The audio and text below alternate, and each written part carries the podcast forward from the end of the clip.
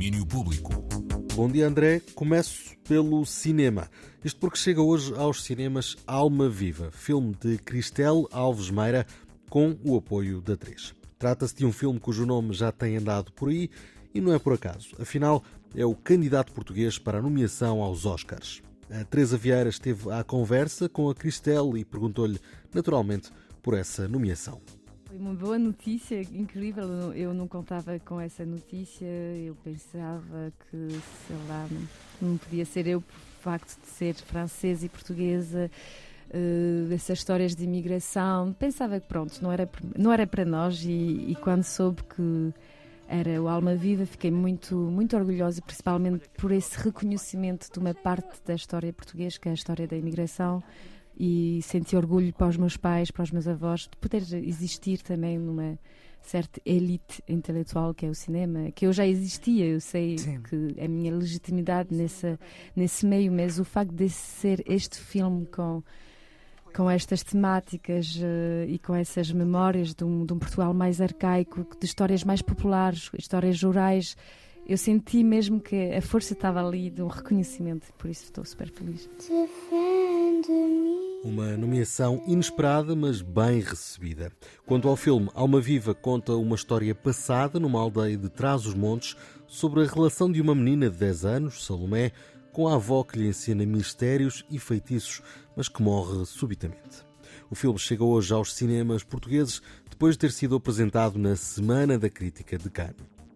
E seguimos no cinema, agora no plano documental.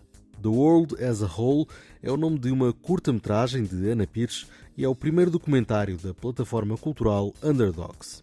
A curta mostra os bastidores de Sem Fronteiras, um projeto da Underdogs desenvolvido no âmbito da temporada Portugal-França 2022. Ana Pires fala-nos um pouco mais sobre este projeto.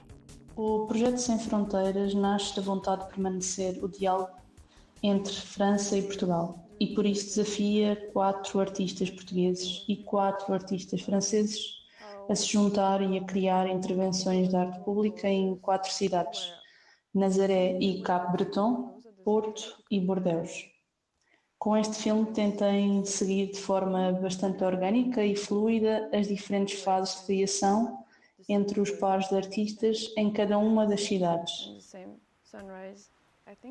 Arte criada entre Portugal e França, que chegará à Galeria Underdogs em Lisboa no próximo dia 11 de novembro. Fica por lá até 30 de dezembro. E fecho com notícias da música. Os Yola Tengo estão a preparar um novo disco.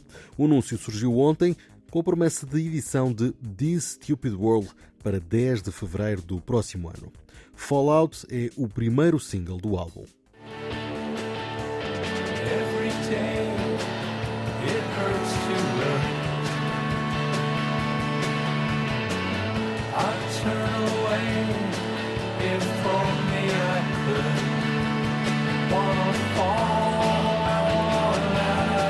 Bastante distorção no som deste novo single do Ziola Tengo. Eles que anunciaram ainda datas para digressão espalhadas entre os Estados Unidos, o Reino Unido e a Europa, mas para já Portugal não está na lista. Assim fecha o domínio das 11. Daqui a uma hora estou de volta com vários planos para logo.